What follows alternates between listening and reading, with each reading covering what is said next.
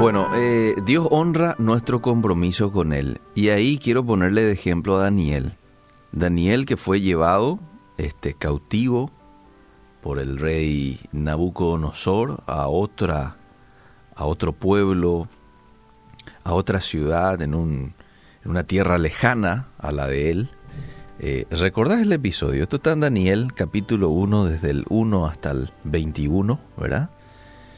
Y el rey Nabucodonosor les dijo a sus súbditos, prepárenme muchachos, bien preparados, vamos a entrenarles, ¿verdad? Por un periodo de tres años y un poquito más para que sirvan aquí en el palacio del rey y le enseñaban este, idiomas y todo lo relacionado a la religión, la cultura.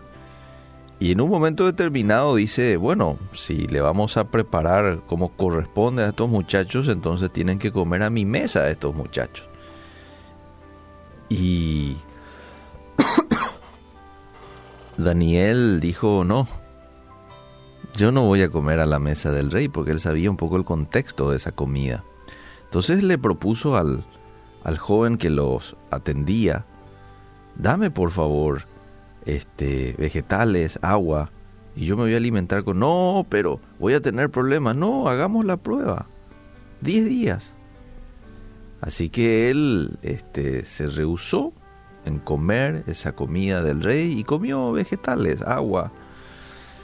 Y sucedió que diez días después el rostro y el ánimo de Daniel era diez veces mejor al de los otros muchachos. Lo que quiero resaltar es de que Daniel y sus amigos enfrentaron el mismo dilema que nosotros enfrentamos hoy en nuestros días. Vivir una vida de santidad en un mundo sin Dios. Quizás hubo un tiempo en el pasado en que nuestra sociedad aceptaba fácilmente los valores y las normas cristianas, pero esa época está pasando con mucha rapidez. Hoy nuestro desafío es vivir bajo la autoridad de Dios, a pesar de que estamos sometidos a la ley del país. A veces somos forzados a elegir entre las dos pero debemos buscar la guía del Señor antes de seguir adelante. Él puede darnos una alternativa. Por ejemplo, si Daniel hubiera dicho arrogantemente, hagámonos un poco la idea, que Daniel hubiera dicho arrogantemente, no voy a comer esta comida. Eh, salgan de aquí, no voy a comer esta comida. Probablemente no habría durado mucho tiempo y no tendríamos el libro de Daniel en la Biblia. Pero Dios le dio la sabiduría a este hombre para pedir humildemente permiso a la persona que estaba en una posición de autoridad sobre él.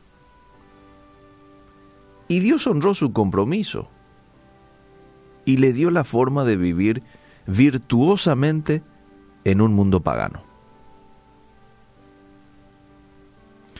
Hoy tenemos la tendencia a ver a Daniel y a sus tres amigos como personas extraordinarias, que tuvieron vidas increíbles. Pero no sé si alguna vez te preguntaste qué podría hacer el Señor en la vida de una persona común y corriente como nosotros.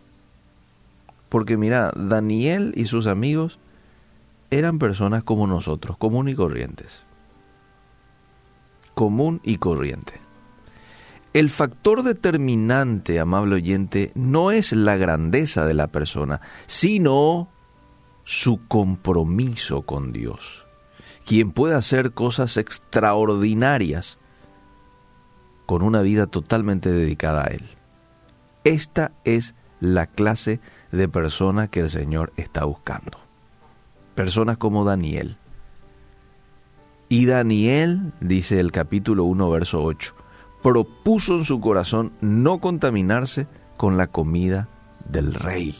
Propuso, decidió de manera fuerte no contaminarse con la comida del rey.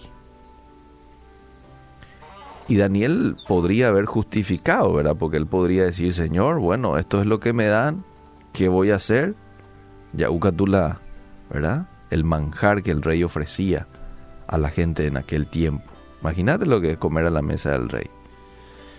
Y yo creo que tenía de una u otra manera algún justificativo para poner Daniel, ¿verdad? Estoy en una tierra distinta a la mía, estoy como esclavo, no puedo estar decidiendo qué comer, qué no comer, voy así que comer, ¿verdad? No, Daniel propuso no contaminarse con la comida del rey. Y Dios le dio la sabiduría para poder pedir, le dio la gracia delante de, este, este, esta autoridad eh, próxima que él tenía, ¿verdad? Y bueno, le dejó comer este, de vegetales, comer y tomar agua, ¿verdad? Y diez días después dice que fueron hallados diez veces mejores.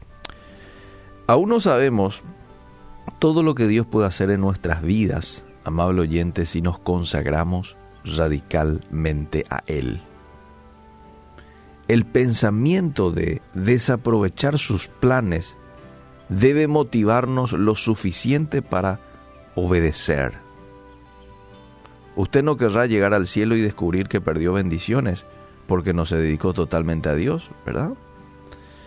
No querrá llegar al cielo y que Dios le diga, esto, esto, esto tenía preparado para vos, pero como no te eh, decidiste completamente por mí, ¿verdad? Como no viviste en santidad, así como yo anhelaba, entonces no te pude dar, ¿verdad?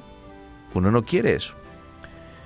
Que Dios nos ayude a poder ser decisivos, así como lo fue Daniel, que se propuso en su corazón y que caminó en santidad en un mundo tan hostil como el que se daba en aquel tiempo en Babilonia. Gracias Señor te damos en, este, en esta mañana por tu palabra tan clara con nosotros. Ayúdanos a ser como Daniel y sus amigos, determinados en obedecerte, determinados en vivir en santidad.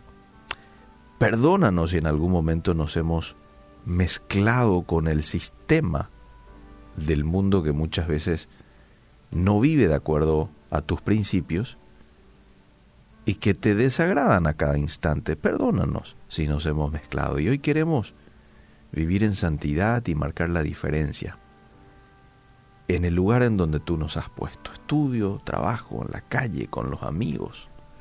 En el nombre de Jesús. Ayúdanos a vivir en santidad. En el nombre de Jesús.